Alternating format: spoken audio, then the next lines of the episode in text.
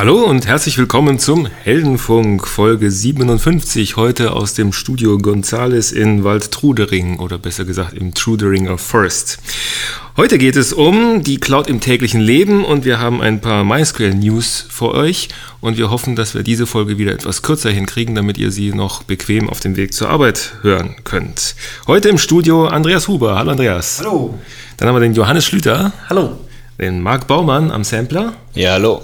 Und ich bin Costin González, euer Moderator. Ja, Andreas, willkommen zurück nach Babypause und so, ne? Wie geht's denn dem Kleinen? Dem geht's gut, wächst und gedeiht. Mhm. Und jetzt hast du wieder Zeit für Heldenfunk, Funkereien genau. und so, ja. ne? Fein. Ja, ich hoffe, ähm, äh, euch hat die letzte Folge zum Thema Cloud Computing gefallen. Da haben wir mal so ein bisschen eine Braindump-Folge gemacht und dann haben wir auch gleich Feedback vom Systemhelden Thorsten bekommen, der dann wissen will, wie wir denn die Cloud im täglichen Leben so konkret nutzen. Also wie ja, die, die Frage hat das ein bisschen weiter gefasst. Äh, wie gehen wir im Berufsfeld mit Datenflut um? Wie handeln wir unsere Daten? Wie machen wir Backup? Was machen wir dagegen, dass die Rechner mal kaputt gehen können? Ob wir mit einem USB-Stick durch die Gegend reisen, um damit beliebige PCs zu unseren eigenen zu machen? Oder was wir auch mit defekten Geräten machen, wenn wir unterwegs sind? Ob wir unsere E-Mails in die Cloud tun oder was auch immer. Also das schweifte so ein bisschen ab. Aber ich finde das eigentlich ganz gut, dass man da mal so drüber redet, weil es gibt ja einen Haufen Cloud-Dienste, nicht einfach nur Google Mail. Es gibt ja auch noch, was gibt es noch? Es gibt Evernote und dann gibt es noch Dropbox. Ähm, was gibt es noch? Ja, die, die, äh, Text und Tabellen gibt es inzwischen auch neben Google noch andere. Google Docs gibt es noch, genau. Dann gibt es noch äh, Strato High Drive, wovon ich ein großer Fan bin. Und also es gibt verschiedene Angebote, die man da nutzen kann. Ähm, es gibt noch so einen Backup-Dienst, der heißt CrashPlan, der ist ziemlich cool. Und ähm, ja, die Frage ist halt, kann man das im privaten Leben nutzen? Also ich denke prinzipiell schon. Also mhm. ich bin jetzt eher ein Fan davon, ähm, die Sachen selber zu hosten, also auf einem mhm. Webspace, ähm, dann irgendeine, also mit PHP irgendwelche Dienste mhm. selber zu hosten, die, die Datenbank sozusagen in den eigenen Fingern zu haben. Was hostest Und, du denn da selber? Ähm, naja, also Wiki, dann mhm. E-Mails ist sowieso ja immer bei dem Webspace mit dabei. Also DokuWiki verwendest du da auch, ne? Genau, genau. DokuWiki, genau. mhm. dann im Drupal haben wir mhm. ja zusammen unsere zwei Blogs auf, aufgesetzt. Genau. Äh, was hoste ich sonst noch? Also Drupal ist ein Content-Management-System, das ist jetzt nicht wirklich was für den Hausgebrauch, aber wer mal so einen Blog machen möchte, dann empfehlen wir das natürlich gerne. Ja. Ähm, so eine, ja, mit Bug-Tracking habe ich noch nicht das Richtige gefunden. Also ich habe, also Bugzilla, was ich präferiere, ja. Genau ist, ist ja leider in Perl geschrieben und das läuft ja bei normalem Webhoster nicht. Da brauchst du dann wieder eine, eine virtuelle Maschine. Hast du es mal probiert auf Strato? Weil du kannst dich da ja theoretisch einloggen ja, und die, Perl die starten. Sagen, sie, sie unterstützen Perl. Das mhm. bedeutet, du kannst CGIs in Perl schreiben. Okay. Bugzilla läuft aber als ähm, eigenständige so fast CGI. Das heißt, du musst da wirklich mhm. einen laufenden Perl-Prozess haben. Mhm. Ähm, hat auch einiges an Abhängigkeiten, das riesig ja. große, komplexe Software. Ja, ich ja. habe das, also ne, genau, das ist dann das Zweite. Also selbst wenn du es irgendwie als CGI laufen lassen würdest, was glaube ich bei Bugzilla zumindest früher mhm. noch ging, ich weiß nicht, ob es bei der aktuellen Version auch noch geht, mhm. ähm, dann fehlt dir wieder irgendein Perl-Modul und da hast du beim Hoster keine Möglichkeit, das nachzuinstallieren. Mhm. Ein Freund von mir, der hat sich doch tatsächlich ein OTRS installiert der hat nämlich mit seiner Frau irgendwie gebaut, also nicht selber gebaut, aber eine, eine Wohnung gekauft, die gebaut wurde. Und um die ganzen Issues zu tracken, die er mit der Baufirma hat, was wohl, da müssen wohl ziemlich viele zusammengekommen sein, hat er sich ein OTRS installiert. Also ein Ticketing-System? Ja, das ist OTLS ist ein Ticketing-System, also das, was man sonst immer so mit seiner IT-Abteilung so hat, so äh, das und das funktioniert nicht, also machst du ein Ticket auf und dann kriegst du eine Mail mit deiner Ticketnummer zurück und bitte antworten Sie unter der Nummer und dann, ne? Und, und jetzt verblüfft er immer seine Baufirma, weil er nämlich jedes Mal, wenn er mit denen am Telefon verhandelt, hat er die komplette Tickethistorie vor der Nase. Und dann sagt er immer, aber ich habe Ihnen doch am 13. Mai telefonisch mitgeteilt, das, bla bla bla bla, und zwar mit Ihrer Frau sowieso und so. Und äh, ja, das eigene Ticketing-System. Aber du hast jetzt statt Baxilla jetzt. Ja, ich, da habe ich mal Mentes und mal Fly, Fly versucht, aber mhm. Bin mit beiden nicht so 100% glücklich geworden. Mhm. Wozu benutzt das Bug-Tracking, um eigene ja, Sachen zu tracken, für, wenn du mal. Genau, wenn ich mal selbst äh, so ein bisschen mhm. ähm, privat was programmiere, mal irgendwelche Projekte, dann, um einfach mal so eine To-Do-Liste aufzustellen. Mhm. Da bin ich jetzt eher noch auf ein äh, Desktop-Tool, ähm, das Thinking Rock heißt das, das ist ziemlich cool. Mhm. Basiert auf der NetBeans ähm, IDE. Mhm. Also die gibt es ja, die, praktisch die IDE gibt es ja so als ähm, Rich Client Applikationsplattform. Ähm, Basis. Ne? Mhm. Das haben die genommen und haben da halt so ein nach GTD so ein, so ein ah, cool. ähm, To-Do-Listen-Tool gemacht. Mhm. Und das verwende ich und von daher habe ich jetzt auch nicht mehr so die großen Bedarfe. Das ist aber dann wieder online. lokal gehostet oder das so, ist, ne? Das ist natürlich dann wieder das Problem, das mhm. ist dann genau auf einem Rechner, mhm. mhm. wo halt eben das File liegt. Und man kann halt nicht von überall drauf zugreifen. Aber okay. ist halt dafür für den höheren Komfort. Also du bist so der Private Cloud Mensch. Du hast ja so private Cloud-Infrastruktur bei Hostern, bei Strato und wo noch? Host Europe, glaube ich. Host Europe und Strato, ja. Gemietet und da installierst du dir dann deine eigene Server-Software. Die gibt es ja auch schön in Open Source und zum selber ja. installieren als PHP-Skripte und damit setzt du deine Services dann auf. Wir haben auch mal Fang Office benutzt für Systemhelden. Ja, das, das, hatte ich auch eine ganze Weile im, im Einsatz. Mhm. bin jetzt eigentlich ähm, auch wieder eher zum normalen Wiki zurückgegangen. Mhm. Vor allem, weil DokuWiki hat den großen Vorteil, dass es ähm, im Backend äh, Textdateien nimmt mhm. keine ja, mhm. Datenbank braucht. Und damit bist du halt mit den ganz normalen File-Synchronisations- Tools kannst du das, das Wiki halt gut von, mhm. auf mehreren Instanzen austauschen. Ich wollte mir mal OTRS installieren, aber dann habe ich auch festgestellt, dass es ein Perl-Skript ist, was irgendwie seine eigene Perl-Infrastruktur braucht und dann war es irgendwie nicht mehr so einfach, aber vielleicht hänge ich, klemme ich mich nochmal dahinter, ob es mit Strato wirklich geht oder ich frage mal meinen Freund, wie der das gemacht hat und so. Ja, ja. bei den ganzen Perl-Sachen wirst du auch merken, die werden alle auf Linux entwickelt und wenn du mhm. nicht Linux als Betriebssystem hast, dann bist du erst ordentlich im Kompilieren von den ganzen Perl-Sachen. Mhm. Und wenn du doch den ganzen Rattenschwanz durch bist, dann landest du bei irgendeinem Perl-Modul, was auf Solaris oder Mac oder sonst irgendwo nicht kompiliert. Ach so, ja, nee, da muss man dann immer gucken, was die dann beim, beim Configure falsch gemacht haben mhm. oder so. Du bist aber auch derselbe Hoster, ne? Wir hatten ja mal eine Folge, wo du deine eigene Hosting-Umgebung vorgestellt hast, ne? Was hostest du denn da eigentlich da drauf? Äh, gute Frage. Ähm, ich nutze ziemlich viel als Dateiablage einfach nur. Mhm. File-Server im. So in der Art einfach HTTP-Zugriff mhm. auf Dateien. Dann habe ich dort meine eigenen E-Mails mit Webs, äh, Webmailer und mhm. mhm. E-Mail-Zugang und sowas. Mhm. Ähm, was ein zentrales Werkzeug einfach für mich ist, um an Daten ranzukommen. Mhm. Äh, ich schreibe mir selber ziemlich viele E-Mails. Ach so, das heißt, dein Ticketing-System ist dein E-Mail-System ja. und dein. So mit also E-Mail-Client mit Wiedervorlagefunktion und so, also schon sehr praktisch. okay, das heißt, du hast dein E-Mail-System zu einem GTD-System gehackt. mhm. Cool. Und Cloud-Dienste, benutzt du Cloud-Dienste in irgendeiner ähm, Form? Naja, ich meine, über meinen, über meinen Arbeitgeber zum Beispiel habe ich meine Dateiablage für meine Firmendateien und sowas. Ja gut, das ist das ein File-Server, das ist jetzt kein wirklicher Cloud. Das ist, das ist doch auch Cloud. Nein, File-Server ist keine Cloud. Also so, so ein, so ein Web-File-System, wo ich Dateien also Ach so, so meinst du so ein Kollaborations-Web-System, ja, so Beehive-mäßig oder so. Ich, nutze es ja hm. nur nach möglichst minimalen Maßstäben. Hm. Hm. Ähm, aber das ist halt für mich schon Cloud. Mhm. Ähm, Ansprüche mit dem ganzen Zeug, was dahinter hängt und drumherum hängt. Okay. Mhm. Ähm, müssen jetzt natürlich diese Checkliste, ich habe ja die letzte Folge auch brav gehört, durchgehen. Da müsste man jetzt genau, wir müssen jetzt mal die, die fünf Eigenschaften da dran, aber das überlassen wir als Übung für den Hörer. Und ähm. Also was ich gerne benutze ist Dropbox, weil ähm, man damit relativ unkompliziert das alte Problem lösen kann. Ich will dir eine Datei geben und habe jetzt keinen USB-Stick dabei und eine, ich will jetzt auch nicht 10 MB in eine Mail packen. Ja gut, ähm, das schiebe ich halt normalerweise auf meinen Server hoch und lasse per HTTP Leute ran.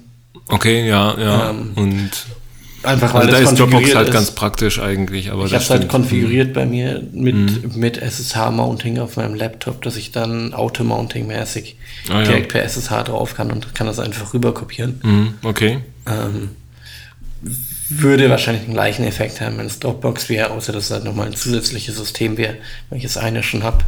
Ja, das, äh, das Interessante an Dropbox ist eigentlich, dass du eine automatische Synchronisation beliebig vieler Rechner mitkriegst. Die ersten so und so viel Gigabyte sind, glaube ich, frei und wenn man Leute wirbt, kriegt man noch ein paar hundert MB dazu.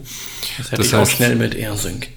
Ja, ja, und ähm, ja, mit AirSync kann man das auch machen, aber Dropbox hat dann noch Gateways für Dropbox, äh, an Dropbox kommt man auch übers Web ran und äh, man kommt da dran. mein System auch. ja klar, man kann HTTP Server machen. Ist es ist halt, klar. es ist halt das, das die File-Ablage für die Leute, die keinen eigenen Server pflegen wollen. Ne?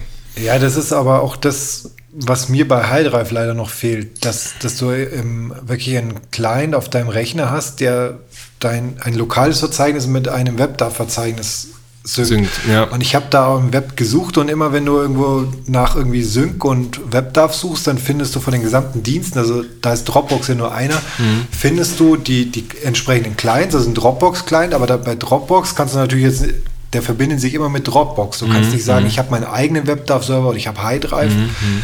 Ähm, und da, also ich, weil, also ich habe jetzt nichts gefunden, dass es irgendwie einen allgemeinen, sagen wir mal, Open Source Produkt oder irgendwas ähm, gibt, Ja, also da ist AirSync am besten. Also äh, Strato High Drive unterstützt ja AirSync, deswegen ist wahrscheinlich der einfachste Weg dann AirSync zu nehmen. Also Strato High Drive ist halt so ein so und so viel Gigabyte pro Monat, nee, pro Jahr oder pro irgendwas Dienst von Strato, der eigentlich ziemlich cool ist, weil er deutlich günstiger ist als Dropbox. Also wenn man bei Dropbox nämlich Gigabytes kaufen würde, dann wäre man bei Strato High Drive deutlich günstiger. Man kriegt, glaube ich, wie viel kriegt man? 100 Gigabyte für 10 Euro im Monat oder sowas. Oder inzwischen sind es, glaube ich, sogar noch mehr. 500 Gigabyte oder so? Irgendwann haben das mal erhöht. Letzte Zeit oder so geschaut. Auf jeden Fall, ähm, nee, stimmt, 500 Gigabyte. Ich habe jetzt irgendwie dieses 10 Euro pro Monat Ding und da habe ich äh, deutlich mehr als 100 Gigabyte. Ich glaube, die nächste Stufe sind 500. Und ähm, das ist ziemlich cool, weil äh, da musst du bei Amazon S3 echt mehr bezahlen. Und das ist dann auch in Deutschland und das ist dann auf ZFS und mit Solaris, da weiß man, die Daten sind sicher und, und, und. Also das. Das Problem bei AirSync ist, ist halt nur, dass es ähm, in eine Richtung. Wenn mhm. ich sage, ich habe auf meinem Hauptrechner habe ich das Master, mhm. dann kann ich mit AirSync das auf High Drive spielen und von genau. dort aus auf die anderen Rechner verteilen. Mhm. Wenn ich aber sage, ich habe zwei Rechner, die ich benutze mhm. und will das ähm, über, den, über einen gescherten Storage genau. synken, dann brauche ich eine Zwei-Wege-Synchronisation. Dann hast du aber auch ein hartes Problem, weil eine Zwei-Wege-Synchronisation ist ein hartes Problem, denn sobald du ähm, drei Rechner hast, hast du dann äh, Kollisionen und dann musst du wissen, wie du diese Kollisionen auflöst. Ja, aber das kann, also soweit ich weiß, kann das die Dropbox-Software. Ja, weil du eine, eine, zentrale Instanz hast, die der Herr darüber ist und das gibt es bei AirSync nicht. Und das gibt es eigentlich, das muss man wirklich, das ist wirklich ein, ein wichtiges Problem, was man da lösen muss, ja. Also ich, ich verwende das deswegen auch mehr so als Ablage. Das ist für mich ein Backup ganz normale Backup-Platte ist das eigentlich. Ich habe da mit AirSync Backups von meinen äh, Projektdaten und von meinen, inzwischen sogar von meinen Fotos, weil 500 Gigabyte, da reicht, das reicht ja dann für Fotos und irgendwann fange ich mit meiner Musik an. Ähm, es dauert natürlich ein paar Tage, bis da mal so ein initialer Backup da drauf ist bei einer DSL-Leitung. Ähm, aber ich denke, das ist eine gute Lösung für, ähm, wenn mal der Rechner komplett weg ist oder das Haus abbrennt. Ja, also das, das hatte ich mir auch überlegt, aber da ist natürlich dann der Ablink von DSL ist dann schon kleiner. Mhm. Ich nutze dafür die Gelegenheit, wenn ich mal bei einer breitbandigen Uplink Zone bin, dass ich dann noch schnell ein Update mache. Ähm, da gibt es aber natürlich das Sicherheitsproblem. Man will dann natürlich nicht seine geheimsten Daten und Fotos jetzt einem irgendeinem dahergelaufenen Crowd-Provider in den Schoß schieben. Ähm, und deswegen äh, muss man da tatsächlich auch sich ein bisschen Gedanken machen, wie man die Sachen am besten verschlüsselt. Ähm, die Mac-Benutzer, die sind dann schon ein bisschen im Vorteil. Die haben nämlich eine ganz komfortable Verschlüsselung. Die können sich nämlich ein äh, encryptetes Disk-Image machen. Das ist also wie, sieht aus wie eine Festplatte, ist aber eine Datei. Und wovon ich ein großer Fan bin, ist, es gibt auf dem Mac die Möglichkeit, ein Sparse Disk Image zu, nee, ein Sparse Bundle zu machen. Das heißt, ein Sparse Bundle ist halt ein Disk Image, das nicht auf einer Datei ist, sondern auf viele, viele Dateien verteilt ist. Und dann tun sich solche Tools wie AirSync leichter, die richtigen Fetzen zu finden, die dann hoch müssen und nicht immer alles durchscannen zu müssen, bevor sie die Blöcke gefunden haben, die sich verändert haben.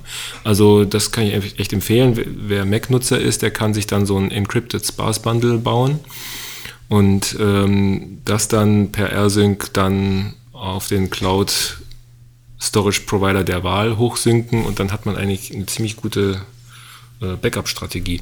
Aber was, was ich auch cool finde, was ich aber noch nicht probiert habe, ist Crash Plan. Hast du davon schon mal was gehört? Ich habe es mal gehört, irgendwer, irgendwer hat mal erzählt, dass er das nutzt, aber ich weiß nicht genau. mehr. Aber Crashplan.com ist es, glaube ich. Die bieten nämlich eine Software an, einen Backup-Client und einen Service, aber man muss nicht notwendigerweise den Service von CrashPlan benutzen. Also diese Backup-Software macht einfach ganz normale Backups. Ähm, das heißt, du zeigst, du gibst ihr ein Verzeichnis und das Verzeichnis wird dann halt gebackupt.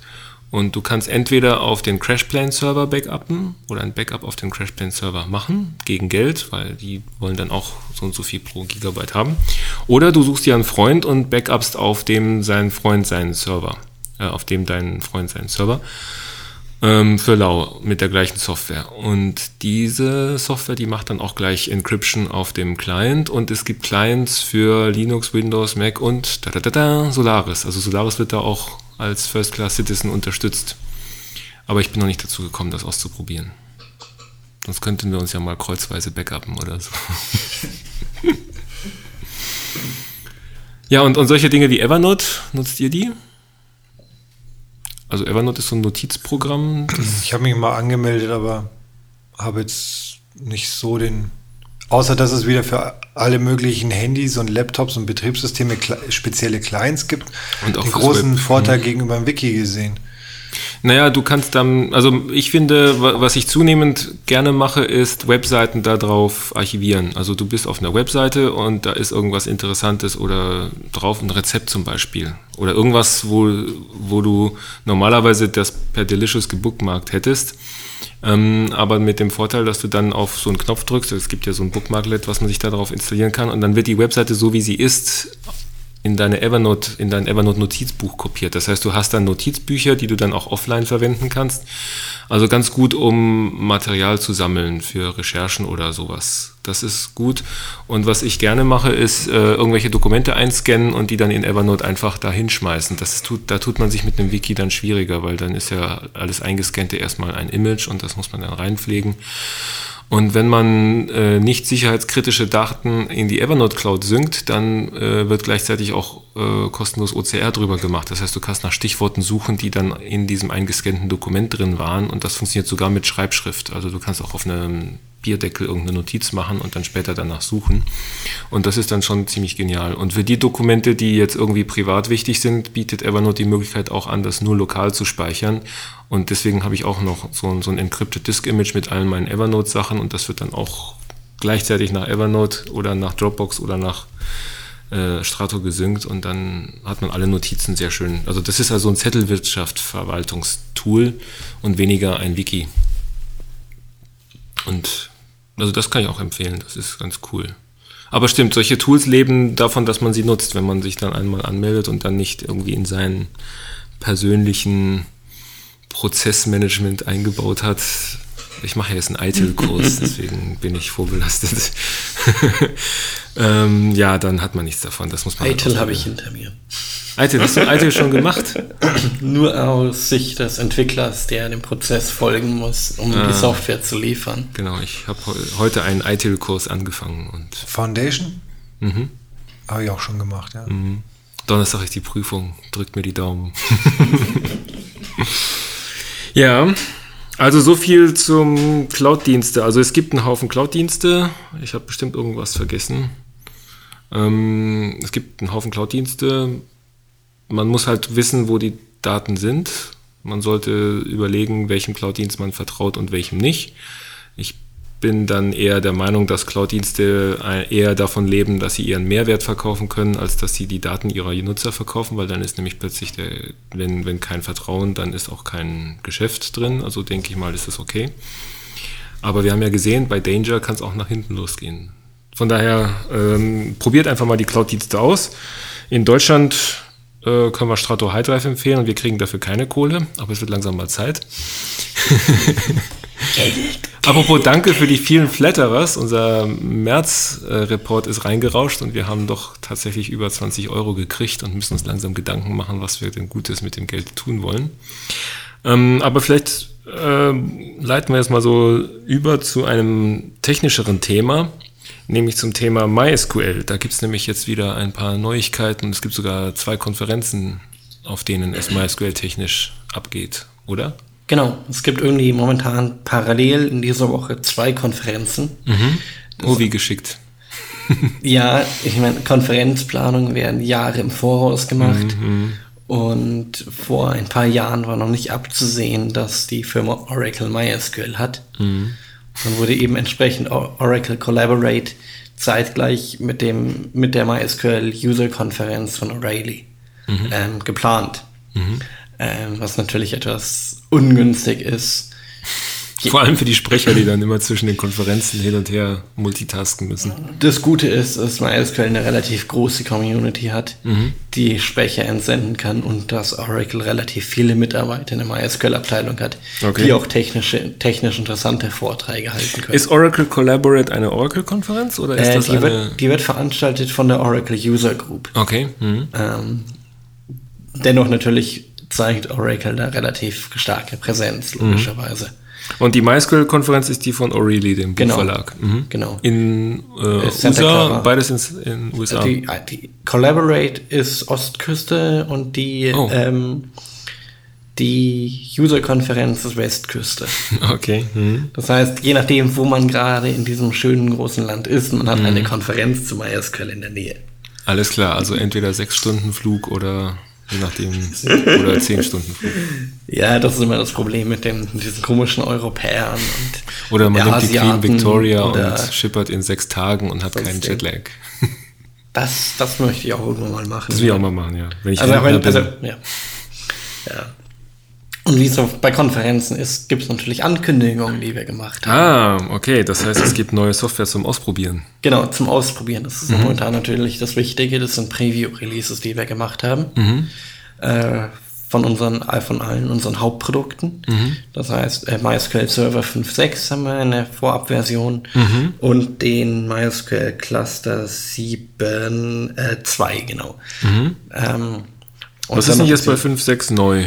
So ein paar Dinge. Genau, 5, äh, 6, der MySQL Server, also die, die Haupt-MySQL-Version, die, mhm. mit denen die meisten Leute zu tun haben und kennen und gewohnt sind, ähm, hat natürlich viel an Optimierung bekommen an allen Ecken und Enden. Mhm. Das heißt, ganz wichtig in unserem Optimizer, wo es die Frage ist, in welche Reihenfolge werden welche Datensätze gelesen, mhm. aus welchen Tabellen, wenn ich den Index habe, wie gehe ich drauf und so weiter da gab es ziemlich viel Arbeit, die passiert ist, die wir mhm. gemacht haben in, unseren, in unserer Gruppe, die dafür zuständig ist, mhm. äh, da in den richtigen Reihenfolgen auf die Daten drauf zu gehen. Okay. Äh, was wir noch gemacht haben, ist mh, mm, im Bereich der Replikation ziemlich viele Änderungen. Mhm. Ähm, Replikation momentan.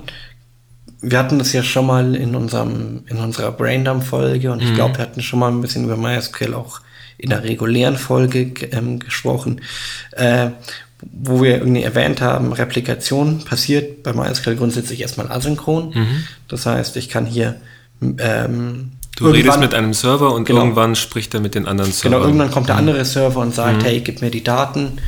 Das sollte normalerweise mal relativ zeitnah passieren, mhm. aber kann eine kleine Verzögerung drin sein. Dann hatten wir mit der 5.5-Version eingeführt, dass es den Semi-Synchronous Replication gibt. Stimmt, ich erinnere mich. Wo mhm. es eben darum ging, hey, ähm, bitte committe die, oder sag mir, dass die Transaktion committed erst, erst dann, wenn auch ein Slave diese Transaktion bekommen hat. Mhm. Was ja im klassischen Replikationsverfahren nicht, ähm, nicht so zwingend. Also wenn mindestens ein Slave die genau. gehabt hat. Mhm. Und jetzt haben wir noch einen neuen Modus eingeführt, der effektiv das Gegenteil ist. Nach dem Motto, äh, bloß nicht committen. ja, nicht committen, aber repliziere dich bitte nicht zu schnell. Ach so. Mhm. Dass du eben Time-Delayed Replication machen kannst. Und kannst, was habe ich davon? Okay, komm erst 65 Tage später. 65 Tage? Das ist, glaube ich, das Maximum, was möglich ist. Ah, okay. Ähm, kann interessant sein, wenn du dich schützen möchtest gegen den übereifrigen Administrator dass du eben sagst, okay, der Administrator ah, macht was okay. falsch mhm, mh. oder sonst wer. Das ist der, das ist wie beim Fernsehen der Schutz gegen ähm, Nippelgate. Genau, genau. Dass eben der Super Bowl nicht mehr live übertragen wird, sondern ein paar Das- Sekunden verspätet. Das heißt, wenn jemand Titten auf den MySQL-Server hochlädt, hat der Administrator noch Zeit, das abzuwehren, Genau. indem er dann noch schnell die Replikation abschaltet. genau, und den, den, den Slave zum neuen Master macht mit dem alten Stand. okay, gut. Beziehungsweise die Daten dort nochmal sichert und Mhm. dann entsprechend wiederherstellt. Ah, okay. Also das ist dann als Schutz gegen Hacker und Security Feature oder gegen Ja, und- Fat Fingers und Genau. okay. Mhm. ähm, so, so ähm, Problem between Keyboard and Chair Genau. und Wetware-Probleme. Also so Delete ohne Where Close oder sowas. Oder? Genau, also ich meine, da gibt es ja haufenweise solche Probleme, die man haben kann. Und häufig ist es so, man, man drückt diese Taste, diese Enter-Taste und merkt, Zu damn, schnell. ich habe was falsch gemacht. äh, und dann ist es natürlich geschickt, wenn man da hingehen kann und sagen, hey, Dann, dann tickt aber die Uhr sozusagen, weil dann muss man dann schnell sich durch die Manuals wühlen. Wie war das denn nochmal? naja, da kann man erstmal anfangen. heißt der andere Server? Ja, Genau. Netzwerkkabel vom Server rausziehen, mal schnell ins Datencenter sprinten.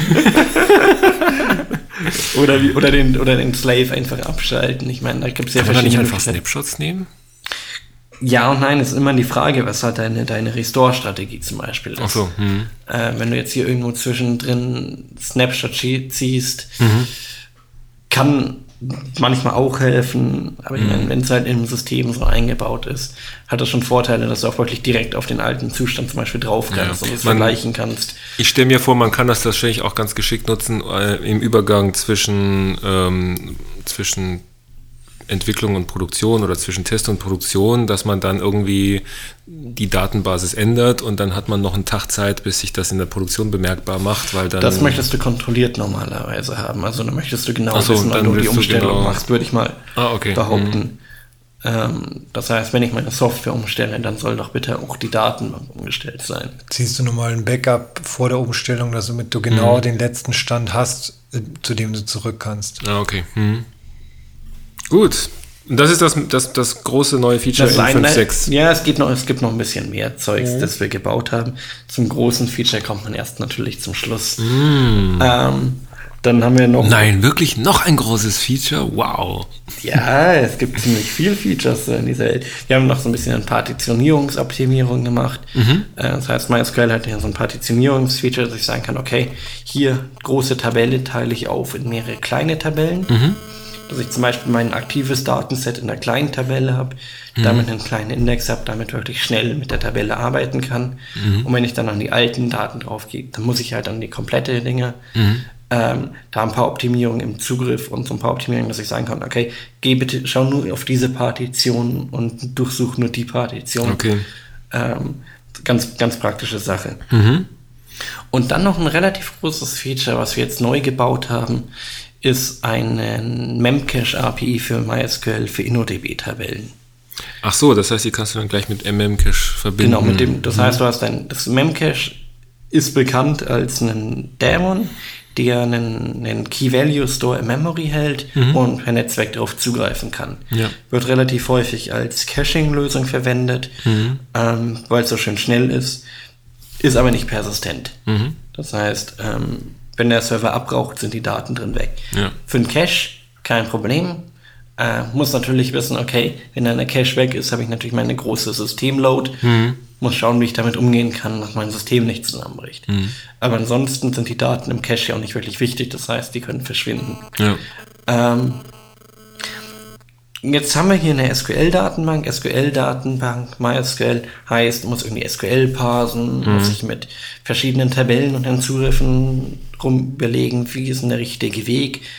Und das produziert alles einen gewissen Overhead, der manchen Leuten zu viel sein kann, wenn es um einfache Dinge gibt. Und da haben wir jetzt eben gesagt, okay, wir nehmen hier Memcache, nehmen das existierende Protokoll, effektiv nehmen wir sogar die Implementierung von Memcache, also dass es auch wirklich identisch ist, ähm, und gehen halt nicht auf einen Speicher, der im Speicher liegt, sondern gehen auf unsere InnoDB-Tabellen. Ah, okay. Hm. Dass wir eben sagen können, okay, du hast hier einen, einen Memcache API, du hast eine Software, die mit Memcache schon kann, beziehungsweise da hast eine Bibliothek, die Memcache kann, das heißt, das ist nichts Neues, was irgendwie erfunden werden muss. Wo keiner weiß, wie man das richtig bedient, dieses Verfahren. Also ist das eher der umgekehrte Weg. Das sieht aus wie Memcache, ist aber doch ist eine persistente Datenbank, eine InnoDB-Tabelle mit all ah. ihren Features, mhm. über die du auch gleichzeitig per SQL drauf kannst. Okay, und die ist aber dann im Memory drin und die, nicht auf naja, Platte. Die ist, die ist auf Platte mit natürlich wie MySQL ah, mit alles einem, cached. Mit einem Cache im Mem Ah, verstanden. Okay. Hm. Aber es ist einfach ein anderer Also Plug-kompatibel zu Memcache Genau. Mhm. Cool. Mhm. Und dadurch halt äh, für entsprechende Anfragen, die man darauf abbilden kann, mhm. schneller als der, der Weg über SQL. Mhm. Aber halt ähm, persistent im Gegensatz zu sowas wie Memcache. Okay.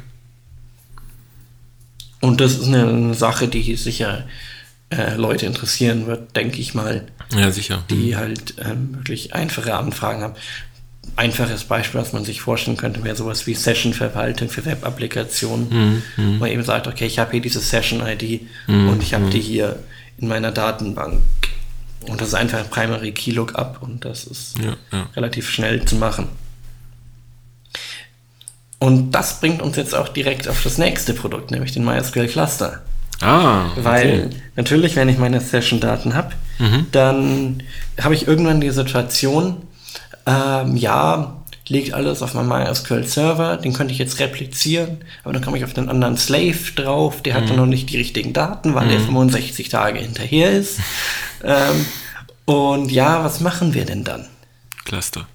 Dann nehmen wir den MySQL Cluster. Mhm. Und auch MySQL Cluster hat in der Version 7.2 nicht nur die eigene direkte API und das SQL Frontend und die LDAP API, mhm. sondern es hat auch die API mit Memcache. das ist jetzt hier voll Mem die Memcache-Folge. Eigentlich müsste man jetzt nochmal so ein Braindump-Folge zum Thema Memcache das heißt, bringen. das heißt, ich muss meine Anwendung nicht umstellen und kann auf den MySQL-Cluster per mhm. Memcache jetzt draufgehen und habe dann nochmal, wenn ich entsprechend die Anforderungen habe und meinen Cluster aufgebaut habe, schneller von verteilten Systemen auf meine Sessions Zugriff. Also Memcache ist ja eigentlich eine Software, die man auch im Cloud-Umfeld häufig trifft, ja. weil es einem eine wunderbare Skalierbarkeit von allem, was man lesen will, äh, gibt. Genau. Zum Beispiel statische Webseitenbilder oder was weiß ich was. Also wenn man jetzt zum Beispiel eine furchtbar brutal populäre Webseite hat, dessen Bilder immer wieder neu gebraucht werden, dann kann man das mit Memcache wunderbar optimieren.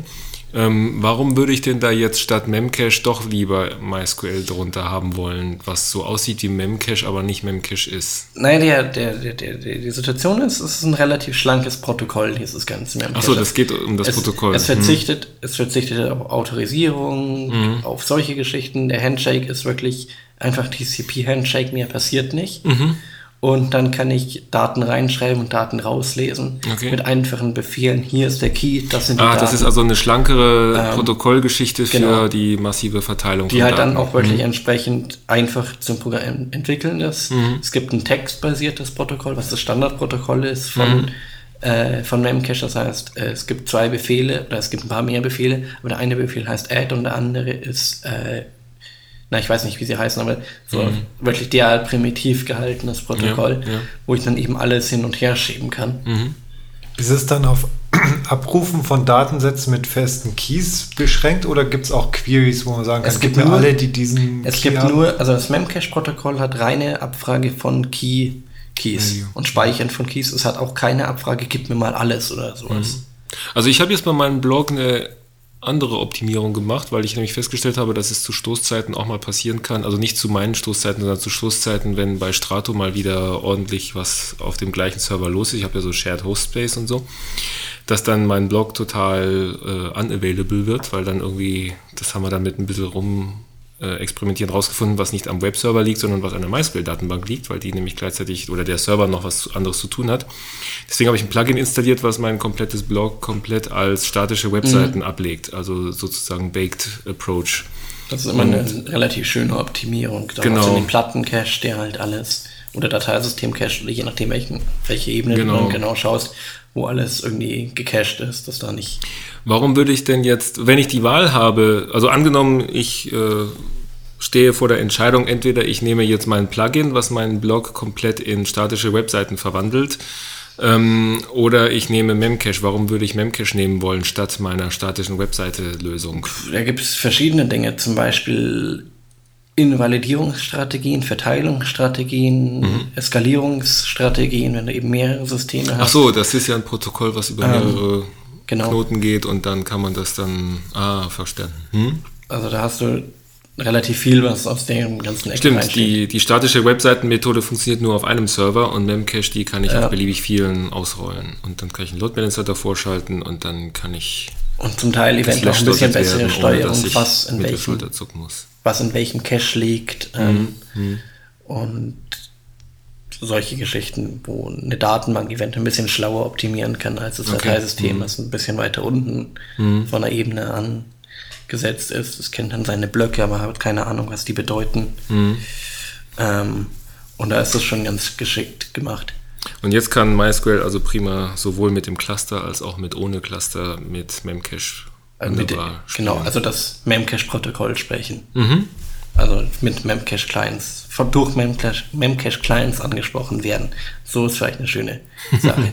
Aber auch MySQL Cluster hat natürlich noch weitere Dinge. Mhm. Müssen wir ja nicht aufhören bei, bei solchen Dingen, die vielleicht ein kleiner Teil der Anwender, ich weiß es nicht, nur braucht. Mhm. mhm. ist immer schwer vorab zu sagen, wer es dann wirklich verwenden wird. Dann haben wir bei MySQL Cluster nochmal kurz zum Wiederholen. Wir haben den MySQL Cluster, das ist eine, eine verteilte In-Memory-Datenbank mhm. im Wesentlichen, wobei es nicht rein In-Memory, aber gut. Ähm, und die stellt eine Programmier-API zur Verfügung für einfache Abfragen und dann haben wir da, kann man da vorschalten, die MySQL-Server, ähm, dass man eben mit SQL auf diese Knoten drauf kann. Mhm. Diese MySQL-Server machen dann auch so Dinge wie Benutzerverwaltung zum Beispiel. Mhm. Macht der MySQL-Cluster an sich auch nicht. Ja. Und da eine Änderung, die jetzt im 7.2 Cluster eingeführt wurde, ist, dass diese Benutzertabellen nicht lokal in den MySQL-Servern liegen, sondern auch im MySQL-Cluster mhm. liegen. Dass man eben an einer Stelle die Nutzer eingibt und die dann für alle MySQL-Server, die auf den Cluster zugreifen, verwendet werden. Okay. Mhm. Ähm, schöne Hilfe für Administration und fürs Aufsetzen und so weiter, mhm. dass es zentralisiert ist.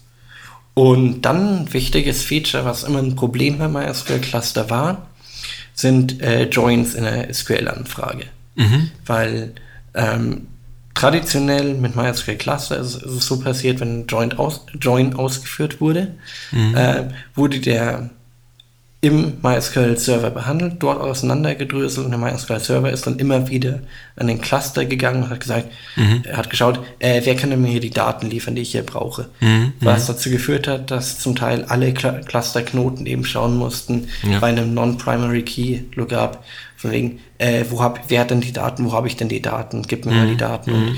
schick die mal rüber, was eine relativ teure Operation ist. Und jetzt haben wir eben ein neues Feature eingeführt, was eben Adaptive Query Localization heißt. Mhm. Schön formuliert. Ähm, der Name, unter dem das so ein bisschen ähm, umgangssprachlich bezeichnet wird, ist ähm, Join Pushdown, mhm. dass eben der Join nicht mehr oben auf der MySQL-Ebene ah, okay. ausgeführt wird, sondern in den Cluster reingeschoben wird mhm. und dann der Cluster mhm. schaut, mhm. äh, ah, ich habe hier einen Join, das heißt, ich brauche hier noch diese Daten von meinem Knoten mhm. und nicht ständig äh, über die Knoten quer suchen muss. Der Join passiert also näher bei den Daten. Genau, was mhm. dazu führt, dass eben jetzt auch komplexere Queries im MySQL-Cluster per SQL äh, abgefragt werden können. Mhm. Cool. Was auch für so klassischere Webanwendungen oder sowas Cluster deutlich interessanter macht. Und dann haben wir, wenn ich das richtig verstanden habe, haben wir jetzt noch eine Neuerung für die eher unbedarften MySQL-Anwender. Genau. genau.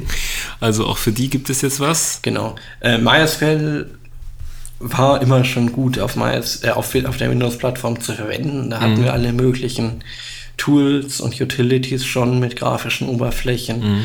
Und schöne Installer und sowas. Was wir jetzt halt nochmal gemacht haben, ist, dass wir das alles zusammen in einen Installer quasi gepackt haben. Mhm. Das heißt, einen Download, den man auf Windows macht, der stellt dann fest, braucht. Wie das der Windows-User halt so gewohnt genau. ist, ne? Install Shield und dann. Der, der schaut dann auch gleich, der Installer bin ich auf einem 32 oder 64-Bit-System ah, ja. mhm. und macht das auch noch mal ein bisschen einfacher und installiert dann halt alle Software, die man so braucht. Das heißt MySQL-Server, mhm. man holt sich dann Workbench, richtet den Workbench auch gleich für diesen MySQL-Server ein, okay. holt sich die Konnektoren, die man so braucht. Das heißt, wenn man Java braucht, holt er sich auch den Java-Connector. Wenn man mhm. äh, die C-API braucht, holt er sich die C-API. Wenn man C++ braucht, holt er sich die C++-API und so weiter und also installiert das halt Wizard alles. Aus einem, hm. aus einem Ding heraus. Cool. Mhm. Was so, glaube ich, ganz praktisch ist für die Leute, die da mal einen, einen schnellen Einstieg in MySQL machen möchten, mhm. ohne sich jetzt da, okay, jetzt brauche ich einen Server, jetzt brauche ich noch eine GUI und dann muss ich das hier noch konfigurieren. Ja, also alles sozusagen. Ähm, sondern einfach mal alles zusammen ordentlich gemacht. Auspacken, einschalten. Genau.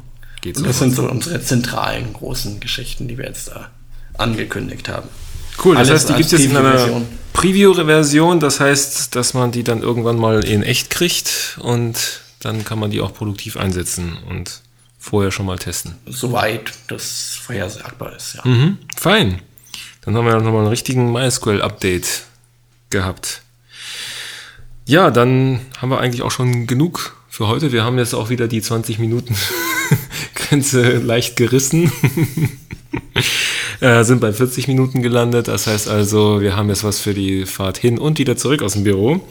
Ähm, aber das, das, das reicht erstmal für heute.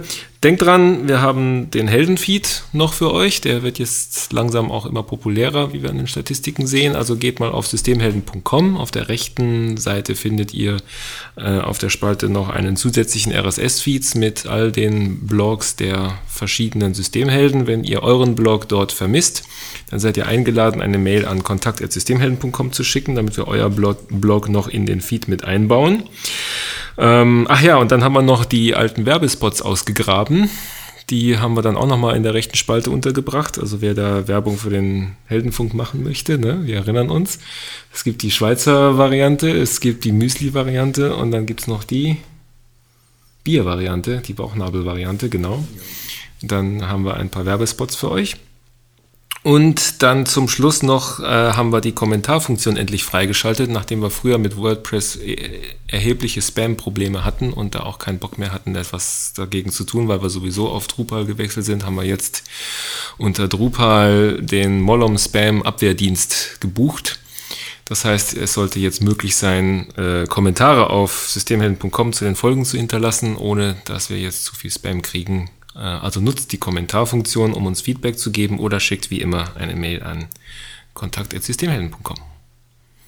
Ja, und damit vielen Dank fürs Zuhören und bis zum nächsten Mal. Tschüss.